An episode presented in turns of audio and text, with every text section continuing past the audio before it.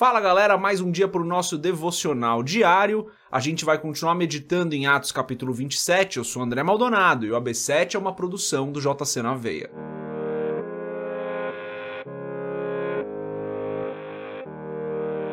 Atos capítulo 27, a partir do versículo 21, diz o seguinte: Visto que os homens tinham passado muito tempo sem comer, Paulo levantou-se diante deles e disse: os senhores deviam ter aceitado o meu conselho de não partir de Creta, pois assim teriam evitado este dano e prejuízo.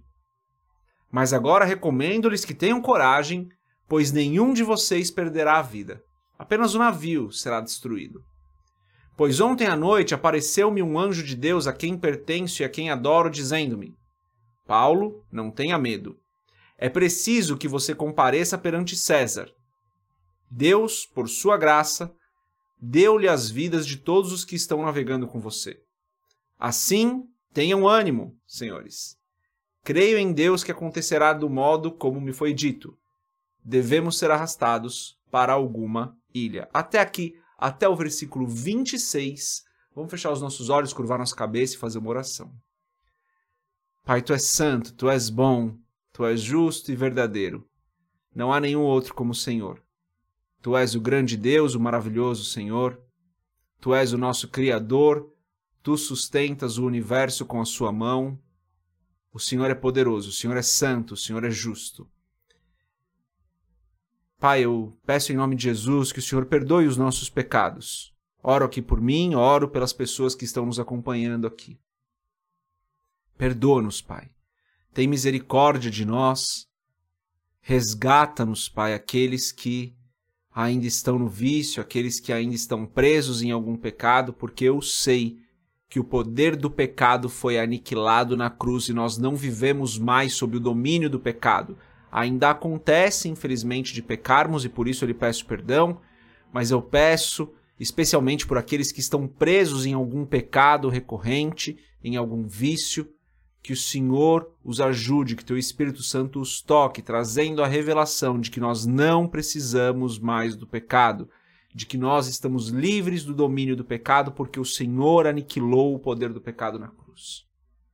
Eu te agradeço, Pai, por essa obra maravilhosa de redenção que o Senhor executou para que nós fôssemos salvos, para que nós fôssemos reconciliados com o Senhor, adotados pelo Senhor.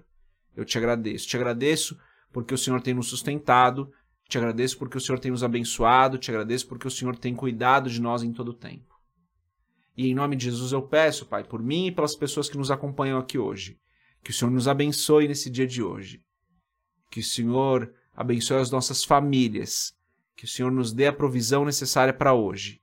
Em nome de Jesus, que o Senhor nos dê direção, nos dê saúde, cure aqueles que precisam de uma cura abençoe com provisão financeira aqueles que estão em necessidade e aqueles que não estão em necessidade, que nós tenhamos um coração disposto a ofertar, um coração disposto a entregar tudo para que o Senhor use, Pai. É o que eu peço em nome de Jesus. Amém. Antes da gente continuar nesse vídeo, nesse podcast aqui, perdão, se você não é inscrito no nosso canal do YouTube, se inscreve. Não esquece da nossa comunidade no Telegram, das nossas redes sociais. E se você quiser entender um pouquinho mais sobre Deus, compra o livro Muito Além de um Pai, www.jcnaveia.com.br. Lá tem um banner para você comprar o livro, tá bom? Nesse texto aqui, galera, Paulo então estava continuando na sua viagem, viagem difícil, complicada, eles já tinham perdido as esperanças de se salvarem. E Paulo fala isso. Fala, tá tudo bem, galera. Ninguém vai morrer. Tá todo mundo salvo, a gente vai perder o navio, tá todo mundo salvo deveriam ter me ouvido, porque eu falei pra gente não vir. Ele tinha realmente falado, né? Mas todo mundo ia se salvar. Interessante aqui dessa passagem é como a perspectiva muda, né? Eu imagino que se Paulo tivesse falado assim lá no começo, falar, ó, oh, esse navio vai ser perdido, esse navio vai ser destruído se a gente for. Provavelmente o dono do navio ia falar, cara, eu não quero que meu navio seja destruído. Por que, que eu ia querer a destruição do meu navio. Não faz sentido. Nesse momento, onde a vida deles estava em risco, Paulo diz: o navio vai ser destruído e está todo mundo ok com isso. Ninguém fala, oh meu Deus, o navio. Por quê? Porque a perspectiva mudou, porque o cenário mudou. No cenário onde estão todos a salvo, a destruição do navio não faz sentido nenhum, ninguém vai querer perder o navio. Num cenário onde eles estão correndo é, o risco de morrer, perder o navio é o menor dos problemas, a perspectiva mudou. E quando a gente olha para essa questão da perspectiva, a gente tem que lembrar da história do jovem rico, né? O jovem rico vinha bem, tranquilão, fazendo a vontade de Deus, cumprindo o mandamento. E daí ele vai falar com Jesus Jesus muda a perspectiva. Jesus fala: Olha, se queres ser perfeito, vai, vende tudo que tens, dá aos pobres, então vem e me segue. E daí a palavra nos diz que o jovem rico se retirou triste, porque ele tinha muitos bens. A perspectiva mudou. Tava tudo bem. Ele estava servindo a Deus legal, mas Jesus vai e fala: Olha, então vamos dar um passo além, muda sua perspectiva e vem me seguir. E daí ele, opa, não, aqui não. Dessa perspectiva eu não quero servir a Deus, eu quero servir a Deus da minha perspectiva. Eu quero servir a Deus do meu jeito, não desse jeito que o senhor está falando. Esse jeito que o senhor está falando é muito pesado para mim. Esse eu não quero.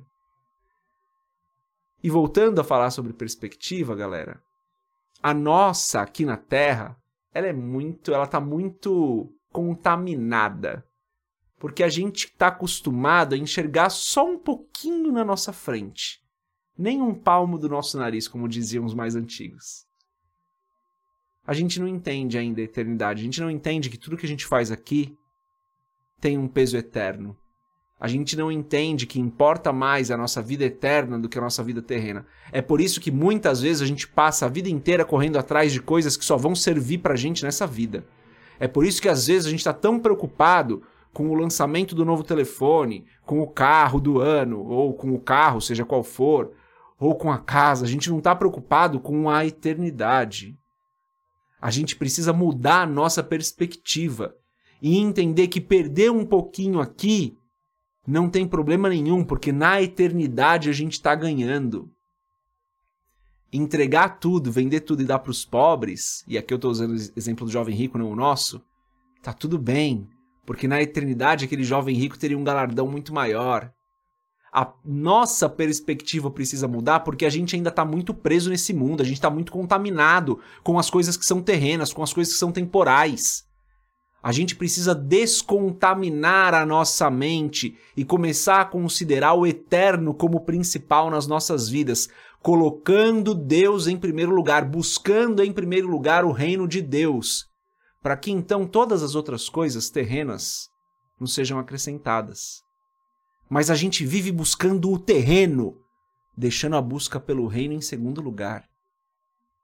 Então a gente precisa mudar de perspectiva. Não estou falando que você está errado e você faz isso. Uma mensagem genérica aqui, tá, galera? Não estou falando de você especificamente. Olha, Adalberto. Nem sei se tem um Adalberto aqui acompanhando a gente.